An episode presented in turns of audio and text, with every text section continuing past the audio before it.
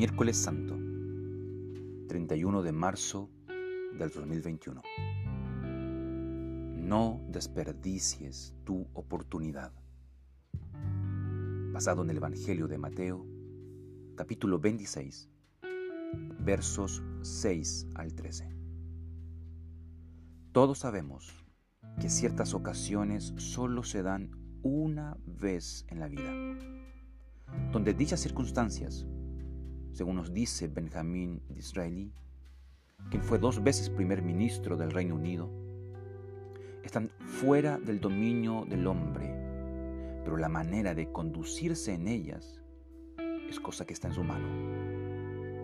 Por eso, cuán importante es aprender a leer correctamente el tiempo en el que estamos viviendo y valorar el hoy por sobre dos mañanas. Cuán necesario es entender que la vocación no solo hace al ladrón, sino también a los grandes hombres, donde es muy importante incluir juntamente en esta lista a las grandes mujeres que trascendieron debido a sus acciones.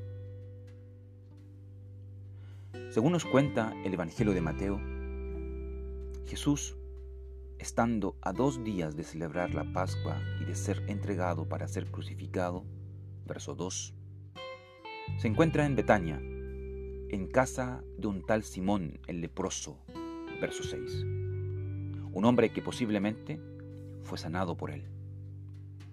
Y habiendo terminado de comentar el tiempo, el lugar y la persona con la cual se encontraba nuestro Salvador, de repente el escritor, de manera abrupta, irrumpe en el relato introduciendo a una de esas grandes mujeres sin nombre, verso 7, que según algunos comentaristas podría ser María, la hermana de Lázaro, según la narrativa del Evangelio de Juan capítulo 12. Esta mujer se acerca a nuestro Señor teniendo en sus manos un alabastro de perfume de gran precio, equivalente al salario de un año, y que espontáneamente derrama sobre su cabeza estando él sentado a la mesa. Verso 7. Este acto extravagante de la mujer produjo diversas reacciones en el lugar. Enojo, cuestionamiento, verso 8, opiniones, verso 9, murmuración, Marcos capítulo 14, verso 5, pero también aprobación, verso 10, significado, verso 12, y recompensa, verso 13. Pues la extravagancia manifestada en una generosidad que raya en lo absurdo, no puede sino incomodar y molestar a los corazones paralizados, que han perdido toda capacidad de asombro y entrega, debido quizás a su familiaridad con aquel que no cesa de entregarse todo el tiempo por aquellos que además de ser insensibles, han comenzado a perder el sentido de la vista. Por tanto, al reflexionar en el acto sorprendente de esta mujer y en la motivación que la llevó a desprenderse de tan valiosa posesión, no podemos dejar de recordar a otra mujer que también irrumpe sin permiso en la casa de otro Simón, según nos cuenta el Evangelio de Lucas, capítulo 7. Esta otra mujer, que era considerada una pecadora y que también tenía un perfume en su poder. Verso 37.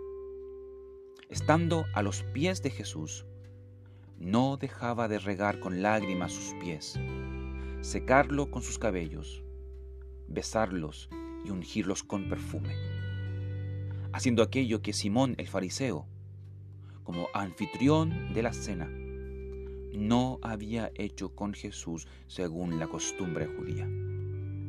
Sin embargo, cuando Jesús ilustra este descuido de Simón mediante la parábola de los deudores, al finalizar su historia, no se molesta por su falta de educación o poca prolijidad, sino que apunta a su falta de amor debido a la pobre valoración que tenía del perdón de Dios, ya que según Jesús, en las siguientes palabras dirigidas a la mujer que estaba postrada a sus pies, dice de ella que amó mucho, verso 47, porque sus muchos pecados le fueron perdonados.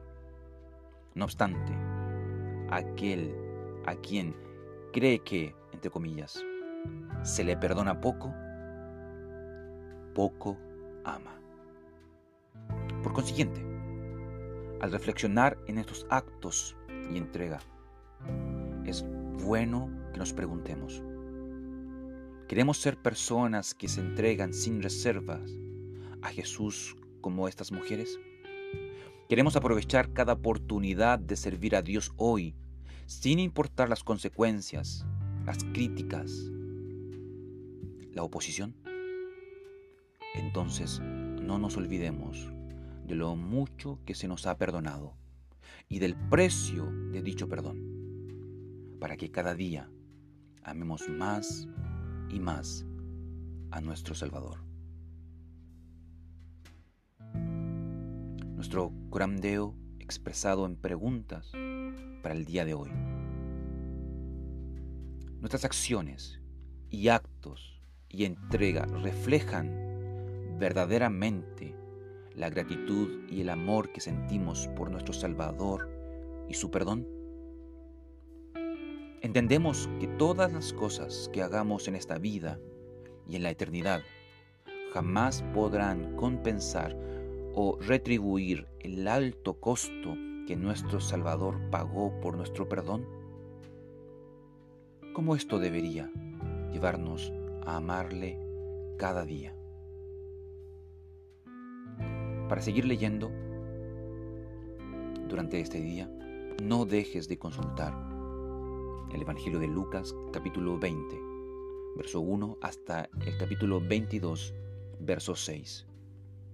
Y el Evangelio de Juan capítulo 12, verso 20 hasta el verso 50.